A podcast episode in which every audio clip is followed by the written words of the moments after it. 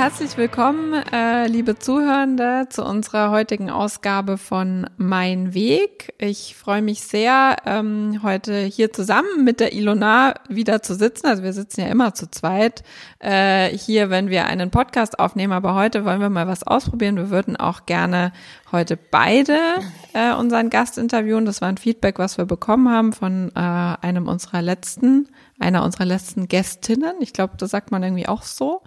Ähm, und äh, genau, würden das heute gerne mal probieren. Gebt uns dazu gerne Feedback, wie ihr das fandet. Und äh, genau, Ilona, magst du kurz Hallo sagen? Hallo zusammen. Sehr gut. Äh, was aber viel wichtiger ist, uns gegenüber sitzt heute, und das ist die zweite Premiere, das erste Mal virtuell, äh, unser Interview, unsere Interviewpartnerin. Äh, bisher war das ja, haben wir es ja immer vor Ort gemacht, aber wir trauen uns heute auch mal virtuell. Hoffentlich funktioniert alles.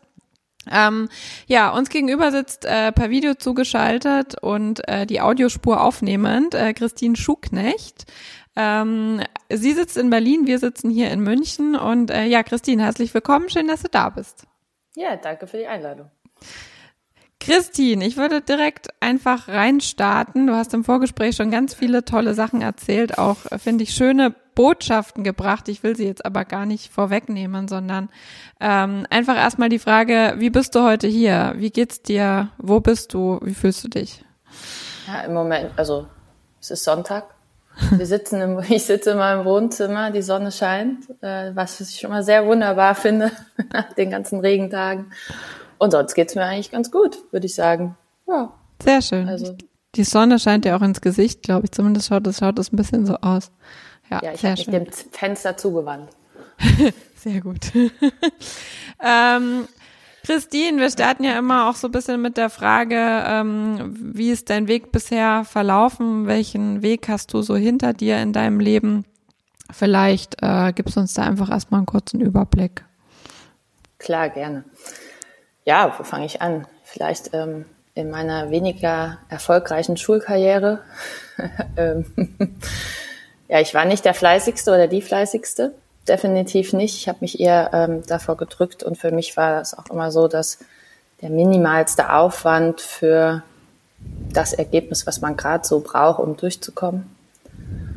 Und ähm, es hat dann auch für die mittlere Reife gereicht. Ähm, ja, es war nicht immer so ganz so einfach. Ich hatte irgendwann mal einen Klassenlehrer, den hatte ich, wir zwei mochten uns nicht so, den hatte ich in fünf Klassen, nee, in fünf Fächern. Und das war natürlich ein schweres Hindernis, ne? Und ähm, das glaube ich. Also, äh, ist schon mal die erste, ähm, also ja, er meinte irgendwann mal zu mir, wir mussten uns in der achten Klasse entscheiden, ob wir noch ähm, Hauswirtschaft oder Englisch dazu nehmen. Und ein ganz, ganz großer Wunsch von mir war schon immer, dass ich Englisch, eine Fremdsprache lernen möchte. Und ich, ja, gut, hatte Französisch, bin im Saarland aufgewachsen, fängst halt mit Französisch an, das wollte ich nie. Dementsprechend waren auch meine Noten ähm, semi gut bis zu, es könnte eng werden. ähm, und dann meinte der Lehrer so, als ich ihm den Zettel gab, was ich für was ich mich entschied, ähm, ob ich mir das genau überlegt hätte, weil Englisch drauf stand. Und ich meinte so, ja. Und er sagte zu mir, zerriss vor mir diesen Zettel und meinte zu mir, das solltest du dir nochmal überlegen, weil so schaffst du die mittlere Reife nie. Wow, okay. Und ja, ich bin dann heim, hab den Zettel wieder ausgefüllt, stand genau dasselbe drauf. Ich weiß noch, meine Mutter fragte mich, habe ich das nicht schon mal unterschrieben? Ich so, ja, habe ich verloren. und dann ähm, bin ich wieder hin und habe gesagt, bitteschön. Und dann guckte er mich an und meinte so, ja, das war dann wohl deine mittlere Reife. Okay. Ähm, Aber er hat es akzeptiert sozusagen dann. Er musste, glaube ich. Also ich ja. glaube, noch ein zweites Mal zerreisen konnte er sich nicht unbedingt lohnen. Also hätte er sich nicht leisten können in dem Sinne. Ja. Ja, ähm, für Französisch hatte ich dann Nachhilfe, für Englisch brauchte ich keine Nachhilfe, weil da war die Motivation halt eine ganz andere. Ähm, ich habe definitiv keinen guten mittleren Reifeabschluss, aber das war auch mehr oder weniger ein bisschen egal, weil irgendwie von Grund auf hatte ich immer so drei Wünsche. Ich wollte Augenoptikerin werden, ich wollte ähm, Physiotherapeutin werden und ich wollte mal ins Ausland gehen und am liebsten nach Australien. Und genau, ich habe im Jahr neun haben wir ein Pflichtpraktikum machen müssen. Da war ich drei Wochen in der Augenoptik und der Besitzer von der von dem Optikerladen hat dann damals zu mir gemeint, naja, wenn du dich nach Jahrzehnten immer noch dafür entscheidest, hier, bitteschön, hier ist mein Arbeitsvertrag, ähm, dann kannst du bei mir die Ausbildung machen. Mhm. Und das war damals auch echt viel wert, weil es da mit Ausbildungsplätzen halt mega eng war. Also das weiß ich noch, das war äh, wirklich super schwierig und da einen Ausbildungsplatz zu haben und somit war natürlich dann in dem Moment der Fokus auf die Schule noch weniger. Ja, weil quasi klar war, ich habe es eh geschafft sozusagen. Ja. Genau und ähm, ja, dann habe ich nach Jahrzehnten habe ich dann also habe die mittlere Reife geschafft nicht so gut, aber geschafft. Und äh, dann habe ich die Augenoptiker-Ausbildung angefangen, habe nach einem halben Jahr den Ausbildungsberuf gewechselt und bin dann an einem echt mega tollen Chef geraten in einem ganz, ganz kleinen Dorf, wo man noch mittwochs nachmittags frei hatte und immer noch zwei Stunden Mittagspause, so wie die. Zeiten früher waren. Ähm, und halt auch nicht samstags irgendwie bis acht hat arbeiten müssen abends. Und ja, der Chef war super. Wir waren ein Team von drei Leuten. Der Chef, ich als Geselle und ähm, noch jemand anders, die ausgelernt hatte. Und es waren einfach wunder, wunderschöne drei Jahre oder dann halt nur noch zweieinhalb. Ähm, und danach. Aber war das immer noch Augenoptik dann, weil du sagst, du hast den Ausbildungsberuf gewechselt? Genau, also nicht den Beruf, sondern den Betrieb gewechselt. Ah, okay. Mhm. Ähm, genau. Und habe dann, ich hatte eine, durch, weil ich noch nebenher recht leistungssportlich orientiert Handball gespielt habe, habe ich eine Verletzung gehabt und das hat halt dem vorherigen Chef nicht so gepasst, weil man auch wirklich nicht sagen konnte, wann komme ich zurück. Es gab Komplikationen und was weiß ich. Und dann bin ich da ausgestiegen, auch aus dem Sinne, weil man wirklich nicht wusste, wann komme ich zurück. Dann hat sich das aber relativ schnell geklärt gehabt und für mich war eigentlich klar, dass ich da auch nicht mehr so hin wollte. Und dann bin ich halt hier an, in Queerschied an den Stefan Marz geraten und das war, das war super. Also bin ich ihm heute immer noch jedes Mal dankbar und denke auch echt super gerne an meine Ausbildungszeit zurück und äh, ist auch einfach ein wunderschöner Beruf, so vom Ganzen.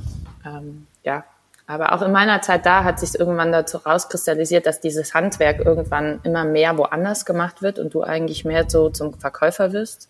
Mhm. Und dann kam halt wirklich nochmal so der Wunsch auf, stand ich irgendwann vor meiner Mama und sagte, ich möchte doch doch Physiotherapeutin werden. Ja. Und dann meinte, Wie hat sie reagiert? Na, die war erstmal so, ich glaube, sie hat erstmal geschluckt. Mhm. Aber hat dann natürlich auch gleich gesagt, nee, kein Ding, ähm, wir kriegen das irgendwie hin. Musste halt wieder nach Hause ziehen ähm, und da müssen wir schauen, wie wir das Ganze lösen. Es war klar, dass das eine recht große Fahrerei wird, in dort, wo ich dann angenommen würde, an der Physiotherapieschule, weil überall im ganzen Saarland die Krankenhäuser verteilt waren. Und ähm, wir müssen ja da auch immer so Praktikas machen in den Krankenhäusern. Und das hieß, äh, nach einem halben Jahr müssen wir halt einfach morgens ins Praktikum und nachmittags in die Schule. Und äh, ich glaube, also ja, teilweise waren das halt auch eine Stunde weg, ne? Also mhm. von der Schule dann und je nachdem, wo du dann noch gewohnt hast, halt noch ein bisschen mehr. Und aber das hat alles super gut geklappt. Und äh, ja. Das heißt, da hat deine Mama dann auch echt voll unterstützt sozusagen, oder? Also ohne sie. Ja, ohne sie wäre ich nicht so weit gekommen. Ja. Also ohne sie wäre ich wirklich gar nicht dort, wo, äh, also dann, ja, ja. Dickes Dankeschön für all die Opfer, die sie da bringen musste. Ähm, oder auch äh, alle zu Hause, dass ich nochmal nach Hause ziehen musste, die Opfer bringen musste. Ja. ist, glaube ich, auch nicht so einfach, wenn das Kind wieder nach, nach Hause zieht, äh, wenn es schon ähm, ja, irgendwie acht Monate draußen war. Ne? Ähm, hat sich ja irgendwie auch das Leben zu Hause geändert und Jetzt Wie war es für dich? War es ja auch für dich eine Umstellung gewesen? Ja, ich hatte ja zu dato dann mein eigenes Leben. Ne? Ich musste keinem mehr Rechenschaft sagen, wo gehe ich hin, was mache ich. Ich bin drei bis viermal die Woche zum Handballtraining gegangen, habe am Wochenende gespielt, bin arbeiten gegangen, habe alles drumherum irgendwie so gebaut, dass ich auf alle Fälle immer ins Training konnte und Handball spielen konnte. Das, äh, genau, und äh, in dem Moment war das schon schwierig. Ähm, weil natürlich auch die Mama gerne wissen will, bist du da, bist du nicht da und äh, ja, das musste sich ähm, sehr finden. dass Es gab auch immer wieder große Konflikte. Ja. Ähm, aber irgendwie haben wir alle die Zeit überlebt, ne? Also, ja. ähm, ja, genau. Also es war dann auch nochmal schön, eigentlich auch zu Hause zu sein mit meiner Schwester und ähm, das war schon ganz gut. Ja. Genau. Ja, cool. und dann habe ich 2007 habe ich dann die Physioausbildung beendet, habe das Examen gemacht und dann ging es eigentlich, ich glaube, eineinhalb Monate später mit einer Freundin zusammen geplant war ein Jahr Australien. Also geplant war, dass sie drei Monate mitgeht. Sie ist auch war drei Monate mit, ist dann nach Hause geflogen und ich wollte ein Jahr bleiben. Aus dem ein Jahr wurden dann fast zweieinhalb. und genau, dann kam ich wieder zurück, bin wieder ins Saarland, habe dort sieben Jahre gewohnt, sechs Jahre, also 2010 kam ich wieder zurück und ähm, bin dann 2016 nach Berlin gezogen, wo ich mich jetzt auch ehrlich gesagt sehr, sehr zu Hause fühle und äh, ja, total mhm. glücklich bin. So und bist in Berlin, das habe ich am Anfang gar nicht dazu gesagt, äh, jetzt Physiotherapeutin? jetzt Physiotherapeutin, selbstständig. Genau. Ähm, neuerdings seit einem Jahr besitze ich zwei Praxen, betreibe zwei Praxen und äh, ja, mache das mit sehr viel Leidenschaft. Cool. Ähm, ja, du hast jetzt äh, ganz viel schon erzählt. Ich würde jetzt auf ein paar Sachen einfach noch mal ein bisschen eingehen, äh, um ein bisschen in die Tiefe zu gehen, ähm, wenn du da jeweils noch drüber reden möchtest. Das erste war, ähm, du hast gesagt, du hattest drei Wünsche: Augenoptiker, Physiothera oder Optikerin, Physiotherapeutin und ähm, ins Ausland, glaube ich, äh, waren, waren die drei. Äh, wo kam das her? Also das ist eine sehr gute Frage, Anna. So ganz kann ich das gar nicht sagen. Also ich glaube, ich war halt immer schon sehr, mh, mm, mein Vater hat immer viel, also so in der Werkstatt selber gemacht. Ich komme aus einer Familie, die eigentlich alles immer selber gemacht haben. Und irgendwo wurde mir so ein bisschen dieses Handwerkliche schon so in die Wiege gelegt. Und ich habe es auch echt gern gemacht. Und dann war halt natürlich so als Frau die Frage, naja, Schreiner wäre wahrscheinlich auch noch was gewesen, aber als Frau mh, hm, schwierig, und irgendwie, beide Eltern waren Brillenträger, meine Mutter und bin natürlich immer mit und habe die Brillen ausgesucht. Ne? irgendwann halt auch, äh, habe ich gedacht, na warum das nicht? Das ist ja bestimmt auch was bisschen Handwerkliches. Und das war auch da so. Also als ich angefangen habe, das noch zu machen, ich habe noch ein Glas von Hand schleifen müssen in meiner Abschlussprüfung. Wow. Ne? Also wirklich ein Glas bröckeln und ne, ich glaube, ich weiß gar nicht, ob man das heute noch macht, aber in dem Moment, als ich Examen gemacht habe, in der Augenoptik war das dann nachher so, dass die, die danach kamen, die hatten schon so ein Vollautomat da stehen, wo die ihre Prüfung dran gemacht haben. Ich so, ja toll, das kann ja jeder, ne? die Brille da reinstellen, dann kommt das so ein Ding, fährt das alles ab und dann spuckt dir das passende Glas aus. Ja. Ähm, wir mussten halt echt noch so Formscheibe machen und alles von Grund auf. Und das war eigentlich wirklich so diese Werkstattarbeit. Das war so Löten, alles, was so kaputte Sachen waren oder halt das da reinbringen, das, das, das hat mich erfüllt. Also es war wirklich so, wow, cool. Aber man hat halt einfach gemerkt, dass es da halt irgendwann zu Ende geht. Und ich habe mich nicht als Verkäuferin gesehen. Also mhm. das war definitiv nicht ich. Und dann war halt die Frage, machst du halt einen Meister, machst du halt selber was? Und keiner wollte den Meister mitmachen, alleine wollte ich nicht und dann habe ich halt einfach bei einem Physiotherapeuten mich beworben und dann kam halt die Zusage und die habe ich dann genommen. Warum Physiotherapie? Wahrscheinlich, das würde ich sagen, ist halt einfach, Sport war schon immer ein ganz, ganz großer Teil in meinem Leben. Also ich habe Handball gespielt, ich habe Leichtathletik früher gemacht. Ich bin als Kind, was weiß ich, dreimal die Woche zum Handballtraining, zweimal die Woche zum Leichtathletik, am Wochenende Wettkämpfe und Spiele das musste ich dann irgendwann mich entscheiden, ob ich Leichtathletik oder Handball machen will. Dann habe ich Handball gemacht, dann habe ich recht ähm, das ambitioniert gemacht und ja, leider verletzungstechnisch da irgendwann nicht mehr so erfolgreich gewesen und mich immer zurückkämpfen müssen. Und ich glaube, da ist halt dann auch schon recht früh der Wunsch entstanden, Physiotherapeut zu werden, weil das immer noch für mich eine Wahl, also ein Beruf war, wo du dem Sport nah sein kannst oder das ja mhm. auch einfach ist. Ja, also du kannst der ist so vielseitig, der Beruf. Du kannst dir aussuchen, was du machen möchtest, in welchem Bereich du arbeiten möchtest und genau und und auch handwerklich eng, irgendwie. Genau, ja, schon sehr praktisch. Also für mich war Studieren ja immer der Graus. Ich habe es zwar dann ja noch in der Physiotherapie gemacht, aber es war mehr auch wieder ein Kampf. Also ich, ja, genau. Und so, so ist eigentlich so ein Ausbildungsberuf war immer schon besser für mich, als jetzt ähm, mich durch ein Studium zu quälen. Mhm. Ja, und Englisch, ähm, ich wollte immer mit Englisch anfangen. Ne? Also meine Eltern hatten extra eine Schule rausgesucht. Im Saarland wechselt man nach vier Jahren die Schule, hier in Berlin ja erst nach sechs. Und ich wollte Englisch machen. Und dann hatten meine Eltern eine Schule rausgesucht, wo ich mit Englisch habe anfangen können. Und dann sind wir aber umgezogen. Und in der Schule gab es nur Französisch. Und das war ja nicht so wunderbar. Und äh, ich glaube, der Wunsch, Englisch zu lernen, war halt einfach immer da. Und in dem Moment, wo ich entschieden habe, Physiotherapie zu machen und das klar war, das wird in die Sportrichtung gehen, brauche ich nicht im Ausland zu stehen und kann nur Deutsch. Ne? Also ja. Da helfe ich keinem Sportler was. Und das ist natürlich, war für mich so ein ganz großes Ausschlusskriterium auch, ja, wenn sich mal jemand für ein Physio entscheidet, könnte es daran hängen, weil ich halt keine andere Fremdsprache kann, weil Französisch konnte ich bestimmt nicht. Ne? Also habe ich mich ja gesträubt, hatte ich ja den netten Lehrer. Und ich lerne ja nicht für den Lehrer, ne? Ja. Was jetzt totaler Schwachsinn ist, aber im Nachhinein, aber ähm, ja. Ja. Du wolltest was sagen, glaube ich, oder? Ähm, ja, du, du, hast ja ganz am Anfang erzählt, dass dein Papa dich so ein bisschen inspiriert hat in die handwerkliche Richtung.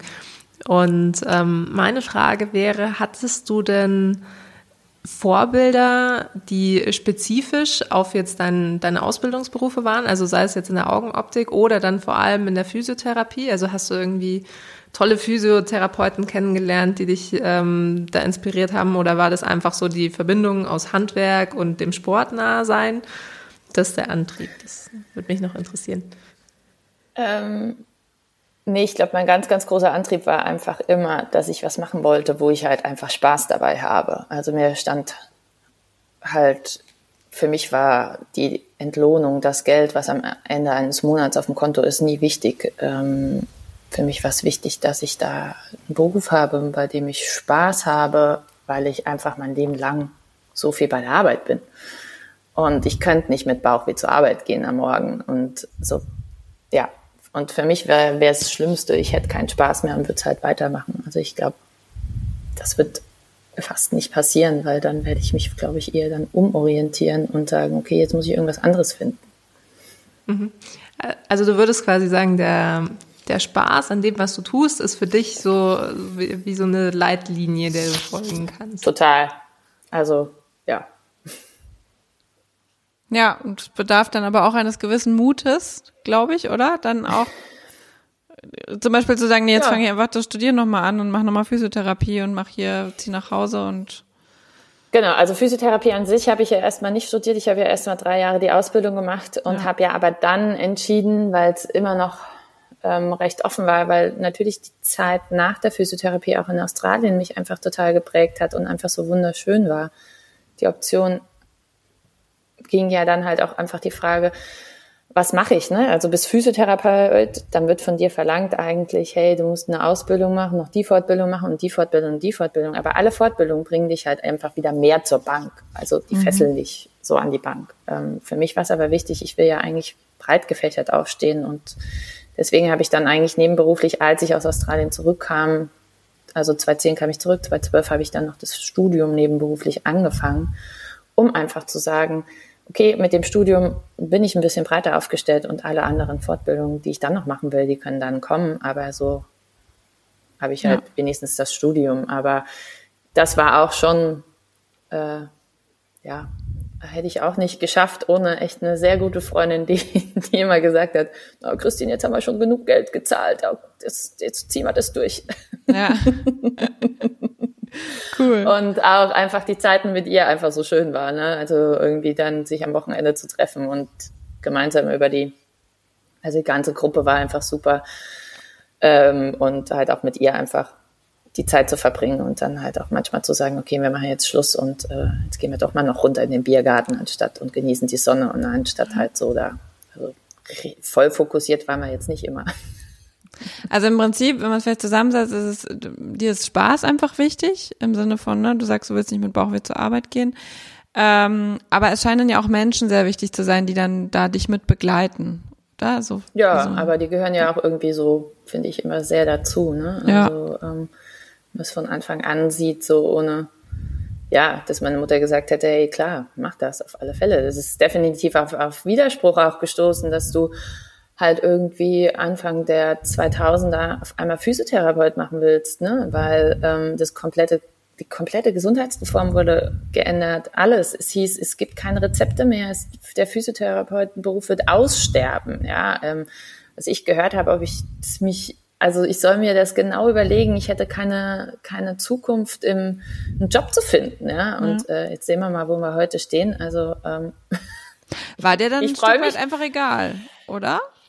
Da also habe ich mir nie Gedanken drüber gemacht. Ich wollte ja. das machen und dann war das halt einfach Punkt. Ich mache ja. das jetzt. Und ähm, auch da hat, also immer, ich bin auch so aufgewachsen, dass es immer hieß, ja, wenn du das machen willst, dann versuchen wir das halt ja. zu machen. Ähm, wichtig ist halt, du musst dir halt sicher sein, dass du das machen willst und kannst jetzt nicht nochmal nach einem halben Jahr sagen, nach einem Jahr sagen, nö, das ist jetzt doch nicht so toll, jetzt mache ich doch mhm. was anderes und das ist jetzt auch nicht so toll. Also das war wirklich schon was, was meine Eltern mir mitgegeben haben und gesagt haben, hey, das fing schon damals beim Handball an. Also du suchst dir eine Sportart aus und die machst du dann. Und wenn die dir nach einem halben Jahr, Jahr nicht gefällt, okay, aber erstmal musst du sie machen mhm. und dann ja. kannst du entscheiden, ob sie dir nicht gefällt, aber ja. nicht nach zwei Monaten sagen, oh nö, habe ich jetzt keinen Bock mehr drauf. Und das ist, glaube ich, einfach ähm, auch die Message gewesen, als ich kam und habe gesagt, ich möchte Physiotherapeut werden. Mhm. Mhm. Jetzt hast du ähm, tatsächlich vorhin ja auch schon gesagt, ähm, wegen äh, Verletzung dann den Betrieb gewechselt, äh, Handball dir sehr wichtig. Ähm, Würde gerne tatsächlich jetzt dann nochmal auf deine sozusagen sportliche Karriere oder den Teil deines Lebens vielleicht bisschen eingehen. Ähm, der dich ja auch zur Physiotherapie gebracht hat. Du hast ja gesagt, du, Sport war immer sehr wichtig ja. für dich.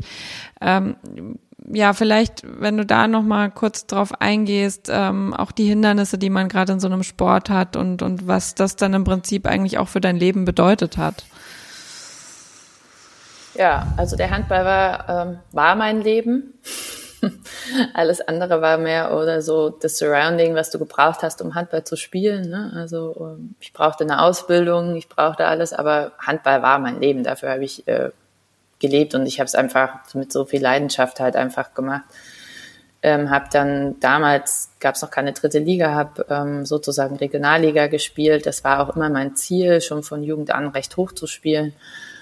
Und ja, dann wurde ich halt leider schon recht häufig früh mit Verletzungen geplagt. Ich glaube, es war mit 16, dass ich einen Außenmeniskusriss hatte. Dann ging es halt immer wieder los, ne? Du hast eine OP, du musst in die Reha, dann kommst du da natürlich schon in ersten Kontakt mit dem Physiotherapeuten. Und ich, da habe ich natürlich gemerkt, dass es total schön ist, auch Physio zu sein, weil du halt auch irgendwie so Menschen helfen kannst, aber halt auch sehr nah mit den Sportlern halt wieder zusammenarbeitest. Und je nachdem, auf welchem Niveau, ja, natürlich halt je nachdem noch mal ein bisschen mehr.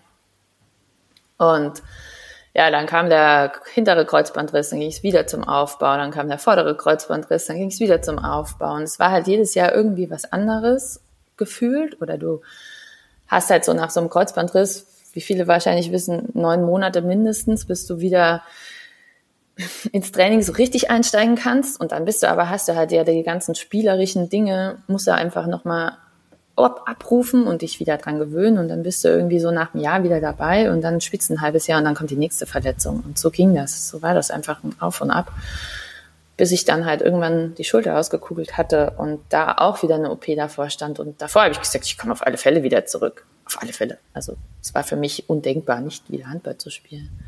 Aber dann im OP-Saal die Sache sich doch sehr geändert hat, weil ich wirklich auch Angst hatte, dass ich nicht mehr aufwache nach dieser Narkose. Und dann halt wirklich die Gedanken losging, ist es das eigentlich noch wert? Ich verdiene kein Geld mit dem Handball.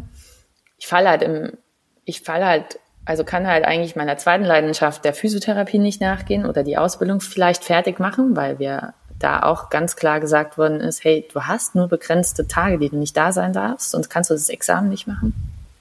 Und dann will ich das meinem Körper eigentlich noch, für was mache ich's, ne? Also wo stehe ich, wenn ich vielleicht mal 50 bin? Ja. ja.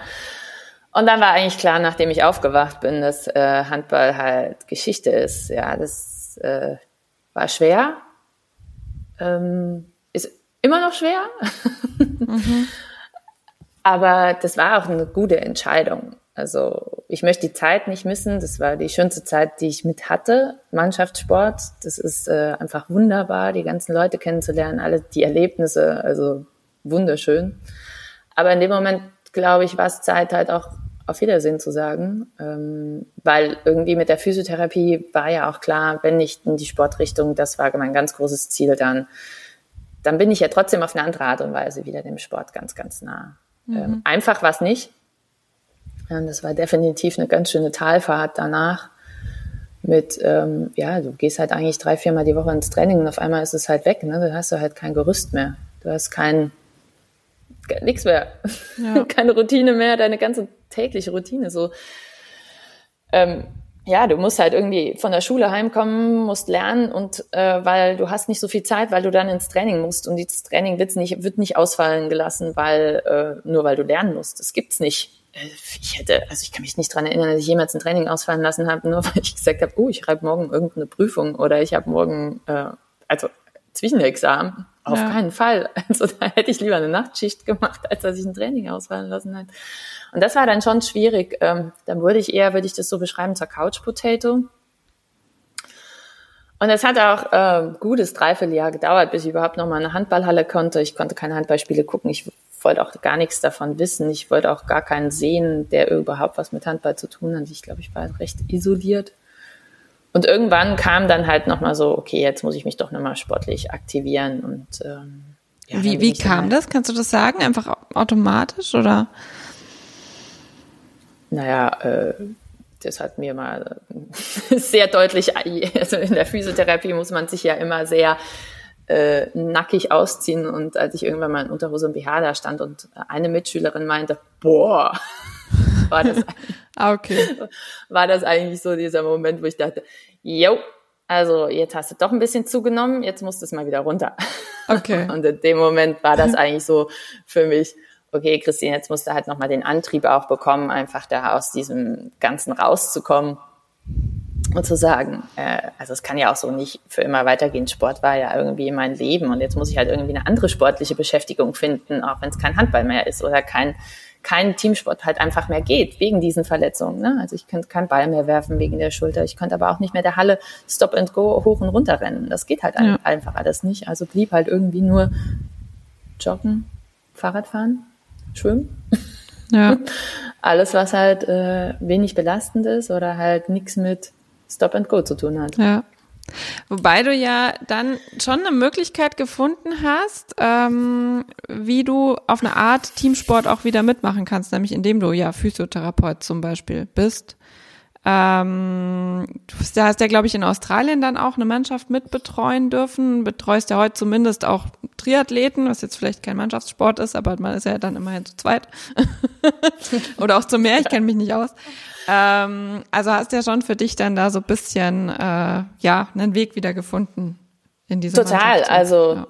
das war ähm, mit 2,9 zur Weltmeisterschaft zu fliegen mit den australischen Handballern, wo ich bis dato gar nicht wusste, dass man in Australien überhaupt Handball spielt. Ähm, ein ganz, ganz großes Glück, ähm, auch für mich Handball von einer ganz anderen Seite kennenzulernen. Wunderbar. Ne? auch eine Herausforderung für mich, weil ja, man kann sich jetzt vorstellen, Europäer sind einfach mega stark im Handball. Australier spielen, fahren halt zur Weltmeisterschaft, weil sie halt ihr Land präsentieren wollen und nicht, weil sie Weltmeister werden wollen. Und ich glaube, meine Ambitionen waren da höher als die der Australier. Und äh, nach einem Spiel gegen Schweden sich dann immer wieder nochmal zu motivieren, wenn du halt mit 25, 30 Toren verlierst, ich fand das mega faszinierend. Also mir ist das so schwer gefallen. Aber die haben, sind halt jeden Morgen wieder aufgestanden und haben gesagt, ja, schön, toll, jetzt geht's zum nächsten Spiel. Schön, wir spielen wieder für unser Land, wir präsentieren unser Land. Das ist doch was, auf was ankommt. Ne? Und dieser Spaß dabei zu sehen, auch wenn du am Abend vorher so eine Klatsche bekommen hast, äh, das war Wahnsinn.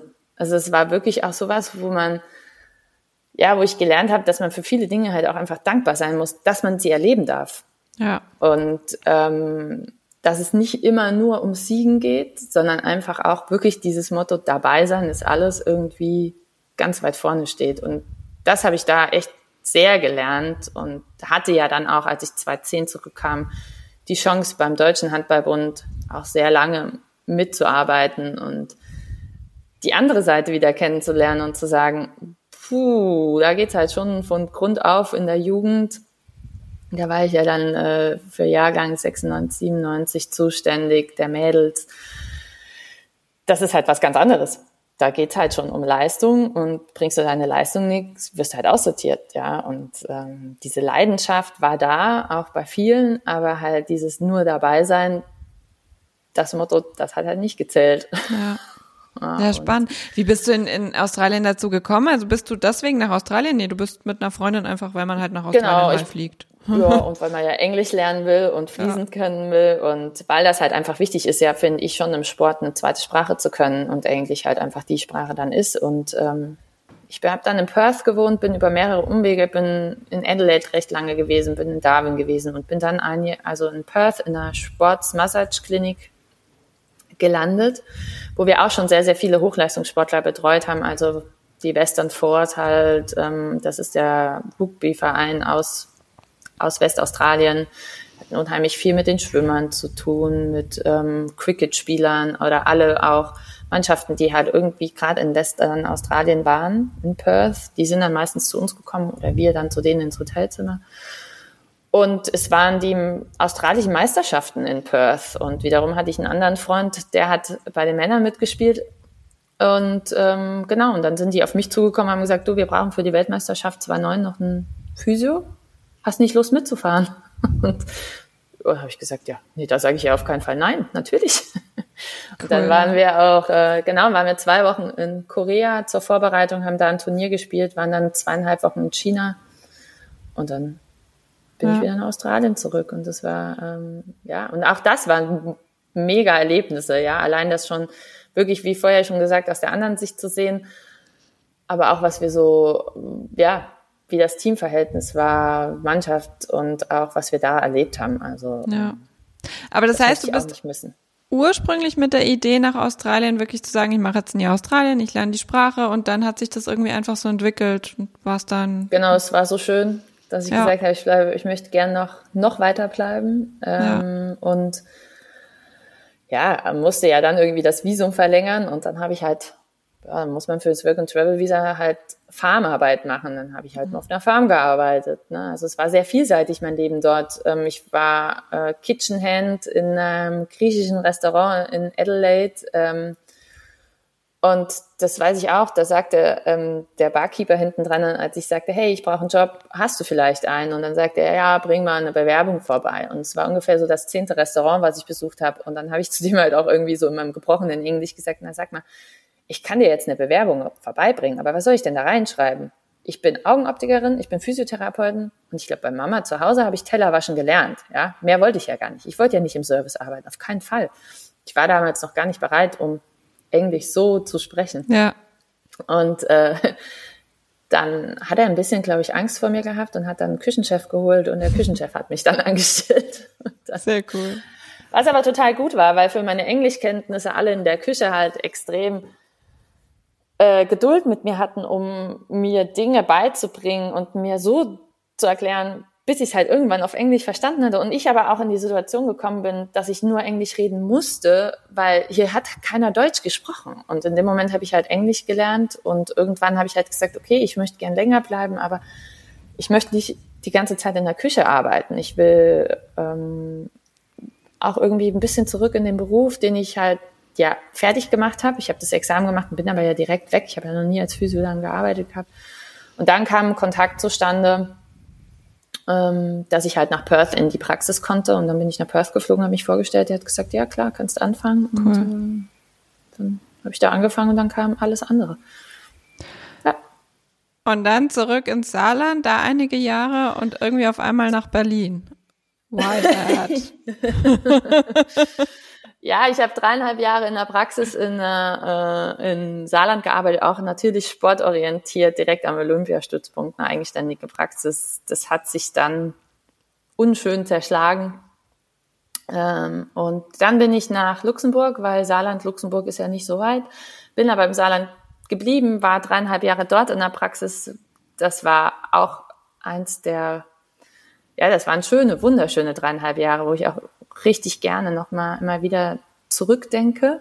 Ähm, ich denke auch gerne zurück an diese dreieinhalb Jahre äh, in, in Saarbrücken in der Praxis. Das waren auch total gute, lehrreiche Jahre, auch komplizierte Jahre. Ähm, aber genau, und dann hat sich der Wunsch, Berlin war schon auch immer so, meine Tante wohnt in Berlin und wir waren früher super viel als Kinder in Berlin oder im Süden von Berlin so. Und irgendwie war der Wunsch immer, Berlin hing irgendwie immer so in der Luft und äh, irgendwann habe ich dann gedacht, naja, das Saarland ist halt klein, aber fein, aber halt auch klein. Und es war mir irgendwann zu klein. Nach Luxemburg ziehen wollte ich auch nicht. Da werden die Bürgersteige um 18 Uhr hochgeklappt. und äh, das ist auch nicht so meins. Und dann habe ich gesagt, naja, wer nicht wagt, der nicht gewinnt. Ich kündige den super Job in Luxemburg, dass mir schon klar war, dass es Bombenjob war. Ähm, ob jetzt finanziell oder halt aber auch einfach die, die zwei Chefs, das war einfach ja, das war wunder, wunderschön. Ja. Und äh, zu denen habe ich auch immer noch heute Kontakt, sporadisch, aber es ist, glaube ich, wenn wir uns sehen würden, wäre das total, ja, wie in alten Zeiten. Und dann bin ich nach Berlin und äh, habe da eine Praxis gesucht, das natürlich erstmal grausam war, weil ja, ich wusste, dass ich nicht vom Gehalt von Luxemburg ausgehen konnte, aber bis dato hatte ich halt schon auch ein paar Berufsjahre hinter mir. Ich habe das Bachelorstudium fertig gehabt oder war kurz davor, hatte einige Fortbildungen, ähm, dass ich trotzdem dachte, dass ich bei einem Oje. ganz geringen Lohn wieder anfangen muss, dass ich wäre halt nicht so, dass es so gering ist, hatte ich nicht gedacht. Und dann hatte ich Glück. Also ich hatte auch richtig Tiefphasen, weil ich gedacht habe, oh Gott, was hast du hier nur gemacht? Das war der größte Fehler deines Lebens. Du rufst jetzt doch nochmal in Luxemburg an und sagst, gehst zurück. weil, oh und Gott, dann musst du halt, ich. also dann ziehst du halt nach Trier oder aber Trier, Saarbrücken, das kommst du vom Regen in die Traufe. Aber nee, also hier doch nicht. Und dann hatte ich Glück, dass ich irgendwann mal jemanden kennengelernt hat, der gesagt hat, hey, ähm, wenn du doch nach Berlin ziehst, dann sag doch mal Bescheid, ich habe hier eine Physio, die sucht immer. Und dann habe ich den angerufen, habe gesagt, ich bin jetzt in Berlin, gib mir mal die Nummer. Dann hat er mir die Nummer gegeben und dann habe ich mich bei der vorgestellt und das war dann die Maya. Und das hat einfach gepasst von Anfang an. Und damals war aber der Plan, ich betreue die deutsche Handballmannschaft Frauen bis zur Heim-WM ab September. Und bei Maya arbeite ich irgendwie, wenn ich da bin, so ein Jahr, einmal im Monat oder also einmal in der Woche und dann, je nachdem, wie es passt, mehr oder gar nicht halt, ja. Ja, und dann meinte Maya nach vier Wochen, sie ähm, sie zieht jetzt nach München. und ob ich nicht die Praxis kaufen möchte. dann habe ich gedacht, ich, ich habe wirklich gesagt, nee, mache ich nicht. Und dann hat sie gesagt, ich soll mir das überlegen. Und dann habe ich gesagt, nee, also ich kaufe jetzt keine Praxis. Mein großer Wunsch, ähm, beim DHB halt viel zu machen, es stand vor der Tür, ja, da kaufe ich doch keine Praxis. Ja, Maya hat es aber nicht aufgegeben und es war ihr ganz, ganz wichtig, weil es für sie so die, ihre erste Praxis war, die sie aufgebaut hat und so ein Baby war. Und dann hat sie halt gemeint, okay, Christine, ich will, dass du die Praxis kaufst. Nicht so, nee, mach ich nicht. also wir hatten, ich bin im April, Ende April hierher gezogen, habe am 1. Mai bei ihr angefangen. Ja, genau. Und dann hat sie mir Ende Mai dann erzählt, sie verkauft die Praxis. Und dann hat sie gemeint, okay, ich lasse dir noch ein bisschen Zeit, Bedenkzeit. Und irgendwann meinte sie so, es ist jetzt recht final. Ähm, ich verstehe das, dass du sie nicht kaufen willst, aber wir setzen uns zusammen. Ich erzähle dir alles, ich zeige dir alles, ich zeige dir alles offen. Du weißt, wie die Praxis funktioniert jetzt nach fast ja zwei Monaten. Und wenn du dann Nein sagst, ist es auch immer noch okay. Und äh, da hatten wir irgendwie ja so Mitte Juni. Und dann haben wir uns unterhalten und dann hat sie alle Zahlen offengelegt und ja, heute besitze ich die Praxis.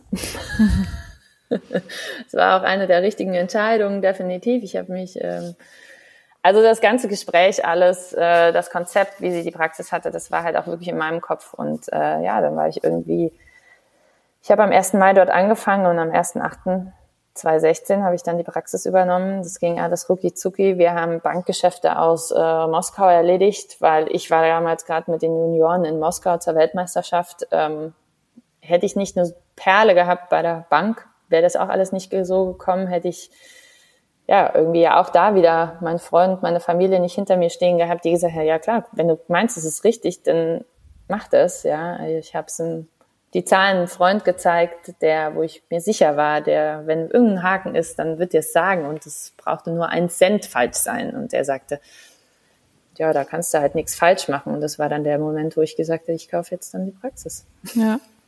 Ja, Voll seitdem habe ich die Praxis. Ja, und heute hast du zwei. Heute habe ich zwei, genau. da lag irgendwann mal eine Patientin bei mir und meinte so, ach ja, Christine, so ein Raum, so, also die Praxis, die ich von Maya übernommen habe, die ist ein Raum groß, recht klein, eine reine Privatpraxis. Ähm, und ja, man überlegt sich schon manchmal, hm, zwei Räume und nochmal jemanden zu haben, der so nebeneinander herarbeitet, ist halt auch schön. So ist man halt recht alleine. Ähm, es ist super ruhig und es ist auch schön.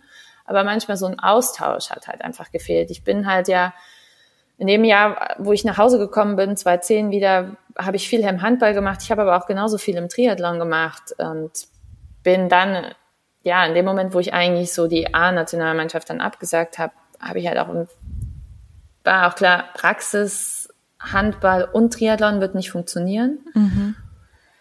Und ich musste irgendwas abgeben und habe mich dann schweren Herzens irgendwie vom Handball getrennt. Ähm, was aber auch total gut ist, weil äh, der Triathlon was ganz anderes ist, eine neue Erfahrung, immer wieder was Neues. Ähm, Handball war auch immer immer wieder neu, aber ja. kannte ich halt schon sehr lange und Triathlon halt ja auf eine andere Art und Weise nie so professionell aktiv gemacht. Genau, und dann habe ich ähm, hier tatsächlich mit einem Bikefitter zusammengearbeitet, also der Radposition anpasst auf einen selber richtig hundertprozentig das Rad einstellt. Und da kam dann die Idee, irgendwann als eine Patientin meinte, du Christine, ich habe hier so Räumlichkeiten. Und dann habe ich gesagt, nee, mache ich nicht. Also es ist viel zu groß, 170 Quadratmeter auf keinen Fall. Und äh, irgendwann saß ich im Auto und meinte dann zu meinem Freund, du sag mal, ich habe da schon, ich habe da so eine Idee. Und er meinte, oh oh. und er meinte dann so, ja, als ich ihm erzählte, hey, ich könnte mir ja die Räumlichkeiten einfach teilen ähm, mit dem Raphael, also der der Bikefitter ist, und dann könnten wir endlich dieses ja bisschen mehr näher zusammenarbeiten, zusammenbringen, weil wir schon echt viele Erfolge zusammen hatten. Und dann hat er gesagt, ähm, der war natürlich erstmal so, oh, ja, und jetzt haben wir die Praxis seit 1.4. zusammen oder halt die Räumlichkeiten zusammen, wo wir halt wirklich die Physiotherapie mit dem Bikefitting, er macht noch Leistungsdiagnostiken, vereinen und halt einfach auch nochmal einen anderen Austausch haben mit den Sportwissenschaftlern und die natürlich ganz andere Ideen haben als wir. Und das ist halt einfach dieses Schöne wieder auf einer anderen Ebene einen anderen Austausch zu haben und ja. nicht nur physiotherapeutisch drauf zu schauen auf den Menschen, sondern halt auch einfach aus der Sicht eines Sportwissenschaftlers oder aus einer Sicht des, ich glaube, der Tim ist Sportingenieur. Ja. Ich glaube, also ähm, einfach aus anderen vielseitigeren Sichten drauf zu schauen und zu sehen, die stellen sich das manchmal ein bisschen einfacher vor, als alles ist und äh, wir uns vielleicht auch manchmal und einfach dann eine zusammen Zusammenkunft zu haben und zu sagen, hey, wie ist es eigentlich, wenn jemand mit den und dem Problem kommt und was können wir machen? Ja, richtig ja. cool. Christine, Aufregend. wir sind fast am Ende, würde ich sagen. Und ähm, also super ich hätte in so viele Themen noch reingehen können und nachfragen können. Und ich bin jetzt mal gespannt, was auch so an Feedback kommt, was, was äh, vielleicht die Zuhörenden gerne noch gehört hätten. Ähm, was mir zum Abschluss tatsächlich noch so bleibt, ist, du hattest unglaublich viele Wege in deinem Leben und, und vielleicht Abkürzungen, Umwege, wie auch immer. Du sagst ja selber, es hat alles seinen Sinn und das ist total schön, dass du es so sehen kannst. Wie triffst du Entscheidungen? Also wie hast du entschieden, ich gebe den Handball auf und kaufe diese Praxis oder ich gehe aus Luxemburg weg, obwohl es da doch total schön ist? Wie entscheidest du sowas? Also tatsächlich bin ich ein absoluter Bauchmensch. Und es kommt immer zu der Phase, also es darf mir nicht langweilig werden. Das ist ähm, ein ganz, ganz großer Punkt. Wenn ich langweilig, langweilig wird und ich die Lust an irgendwas verliere, ist es, glaube ich, schon innerlich so, dass sich mein Kopf darauf einstellt, jetzt muss ich was verändern. Und dann muss noch das Bauchgefühl dazu passen. Und wenn das dann passt und natürlich halt irgendwie die Menschen, die um mich herum sind, ne, meine Mama, mein Freund, meine Schwester, das ist für mich so, das sind so die Menschen, die ich halt einfach mit einbeziehe und sage, hey, ähm, ich habe jetzt die Idee. Und ähm, was haltet ihr davon? Ne? Und ähm, das ist einfach für mich das Wichtigste. Also ich, es darf mir nicht langweilig werden, ich darf den Spaß nicht verlieren und irgendwie muss es immer so eine Sicht vorausgeben, dass es irgendwie immer noch Ziele gibt. Okay, das heißt also für dich ähm, so kontinuierliche Weiterentwicklung und lebenslanges Lernen ist eigentlich schon ein großes Thema für dich, oder? Ja, es kommt wahrscheinlich auch durch unseren Beruf. Von uns wird es ja auch irgendwie immer verlangt. Und wenn man ja auch so sieht, der, der Fortschritt der Medizin ist ja auch einfach Wahnsinn. Ne? Das heißt, du musst ja einfach dranbleiben. Und wenn ich da jetzt irgendwie stehen bleiben würde, das wäre auch schade. Aber natürlich, also was nicht fehlen darf, ist halt einfach dieser Sport. Dieser Sport bleibt und wird immer mein, irgendwie gefühlt immer mein Lebensmittelpunkt sein. Und äh, ich kann mich glücklich schätzen, mit mit Nils durch die Gegend zu ziehen und ähm, dass er so viel Vertrauen in mich hat ähm, als Triathlet, als Profi-Triathlet und zu sagen, hey, ja, dich nehme ich mit und ähm, wir lernen, glaube ich, da auch beide immer sehr viel raus. Aber ich muss halt sagen, daraus, ich lerne in der Praxis viel, ich lerne in der Zusammenarbeit mit Diagnose Berlin super viel, aber ich lerne halt auch in der Zusammenarbeit mit den Profisportlern extrem viel, weil das alles auf immer unterschiedliche Basen so sind, ähm, unterschiedliche Felder. Und dadurch glaube ich oder hoffe ich, dass ich halt einfach auch wiederum das, was ich in den anderen Bereichen lerne, einfach meinen Patienten wieder mitgeben kann und irgendwie dadurch halt auch ein besserer Therapeut werde. Du hast vorhin äh, im Vorgespräch, ähm, als wir gesagt haben, ja, und es geht so um deinen, um deinen Weg und, und dass du vielleicht erstmal so deinen Weg bis hierhin beschreibst, hast du gesagt, ja, also du würdest dem Ganzen eigentlich eine Überschrift geben. Äh, du warst immer zur richtigen Zeit am richtigen Ort. und ähm, tatsächlich, ja, kann man das, glaube ich, so sehen, auch wenn man jetzt deine Geschichte so gehört hat. Ich glaube, du leistest da natürlich auch einen großen Beitrag, ne, indem du eben so bist und immer wieder was Neues suchst und, und da auch ein gewisses äh, Risiko eingehst oder ja, ähm, ja, mutig bist, springst. Ähm, ich glaube, das kann man auf jeden Fall ähm, mitgeben, würde ich nochmal ja. so zusammenfassend sagen. Ähm, Vielleicht eine Sache noch, wir hatten es vorhin schon, Menschen sind dir sehr wichtig, deine Familie ist dir sehr wichtig. Gab so, gibt so Wegbegleiter oder, oder Menschen, wo du sagst, jetzt auf meinem weiteren Weg, da, die würde ich irgendwie gerne noch treffen, mit denen hätte ich gerne noch zu tun? Tatsächlich jetzt so aus dem Kalten heraus nicht wirklich. Ähm, weil, wie gesagt, ich glaube immer, dass es sich halt ergibt, wenn es sein soll. Ähm, und gerade ist es doch, also für mich ist es gerade alles wunderbar. Ja, ich habe zwei Praxen, ich habe ein unglaublich tolles Team in der, in der Praxis, also wie die sich gerade um alles kümmern und alles machen und wie wir irgendwie eine Praxis aufgebaut haben in Corona-Zeiten, ähm, was auch nicht einfach war. Ja. Die ganzen Ängste, die man ja schon damit hat. Und ich denke da nicht drüber nach, wen würde ich gerne mal noch sehen wollen, sondern versuche wirklich die Momente zu genießen, die es halt sind, ne, die jetzt gerade stattfinden und so wie es jetzt ist, einfach und zu gucken, ja, was ist so mein Ziel? Und mein Ziel wird bleiben, mit Sportlern zusammenzuarbeiten und aber auch halt den normalen Alltag mit normalen Alltagsmenschen zu haben und diesen Wechsel zu haben und keinen Stillstand zu haben. Einfach, genau, immer die Viel Vielfalt, die muss da sein. Vielseitigkeit, ähm, weil sonst wird es langweilig. Und mhm. das darf nicht sein. Und der Spaß darf sowieso nicht fehlen. Also man muss mit Freude zur Arbeit gehen. Das ist ein super tolles Schlusswort. Und dann würde ich dir jetzt die letzte Frage stellen. Wohin gehst du jetzt? Ganz ehrlich, ich glaube, äh, zum Kaffee um die Ecke und einfach die Sonne genießen oder mich an, kurz an den Kanal mal mit dem Buch zu setzen, das äh, könnte ich mir jetzt so zum Sonntag doch ganz gut vorstellen. mal cool. nicht arbeiten. Sehr gut.